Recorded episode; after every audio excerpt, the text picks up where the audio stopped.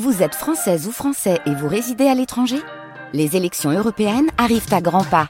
Rendez-vous le dimanche 9 juin pour élire les représentants français au Parlement européen. Ou le samedi 8 juin si vous résidez sur le continent américain ou dans les Caraïbes. Bon vote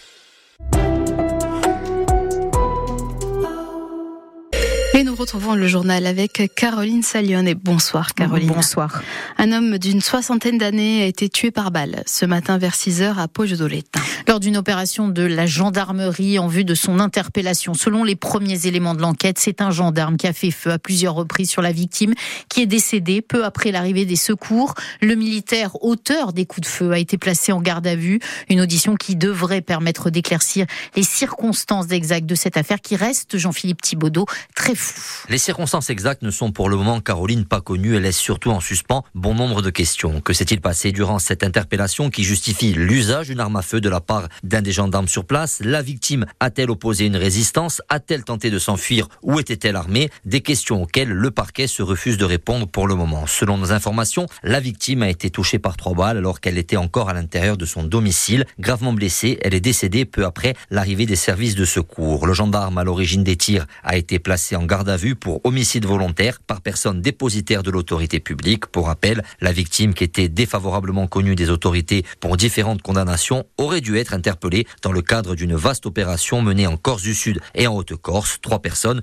ont d'ailleurs été, selon nos informations, interpellées dans la région ajaxienne ce matin. Une opération conduite par les services de la section de recherche d'Ajaccio et de Bastia et les services de gendarmerie de Bastia qui agissaient sur commission rogatoire d'un juge d'instruction du tribunal d'Ajaccio pour des chefs de recel de vol, association de et vol en bande organisée. La garde à vue euh, du gendarme auteur des tirs devrait se prolonger encore pendant 24 heures et l'enquête a été confiée à l'inspection générale de la gendarmerie nationale et à la direction interdépartementale de la police nationale.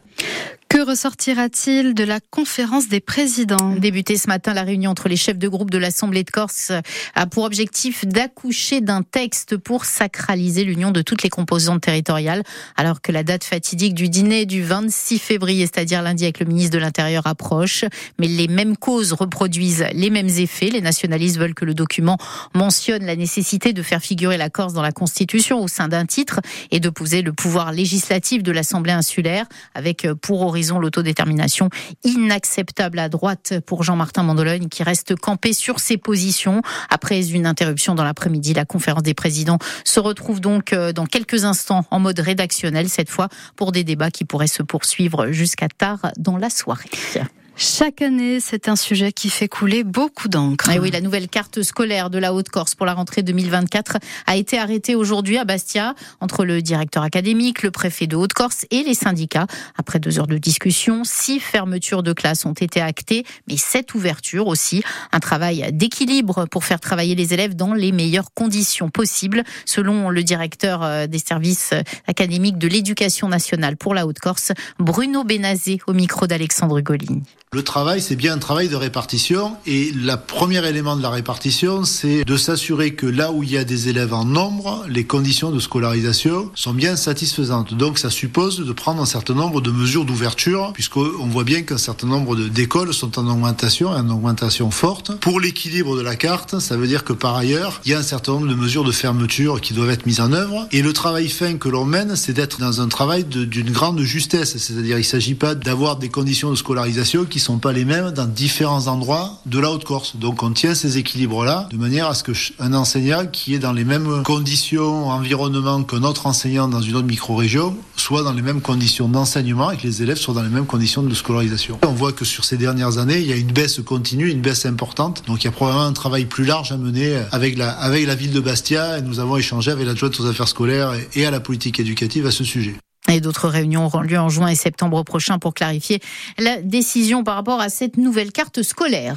Les actions se mobilisent, pardon, les actions de mobilisation d'agriculteurs se poursuivent. Et ils attendent désormais Emmanuel Macron à l'ouverture du salon de l'agriculture. Ce, ce sera samedi, porte de Versailles. En attendant, une délégation du syndicat BI accompagnée au a rencontré cet après-midi le directeur régional de l'alimentation, l'agriculture et de la forêt. Une réunion qui fait suite à la manifestation qui a été organisée le 30 janvier dernier à Ajaccio. Les syndicats avaient alors été reçus par le préfet de région pour euh, exprimer diverses revendications au lendemain des nouvelles mesures annoncées par Gabriel Attal, dont l'inscription de la souveraineté alimentaire dans la loi et la rédaction d'une nouvelle loi Egalim. Bia Campagno la veut à nouveau donc faire entendre ses revendications. Une réunion qui s'est achevée il y a peu de temps.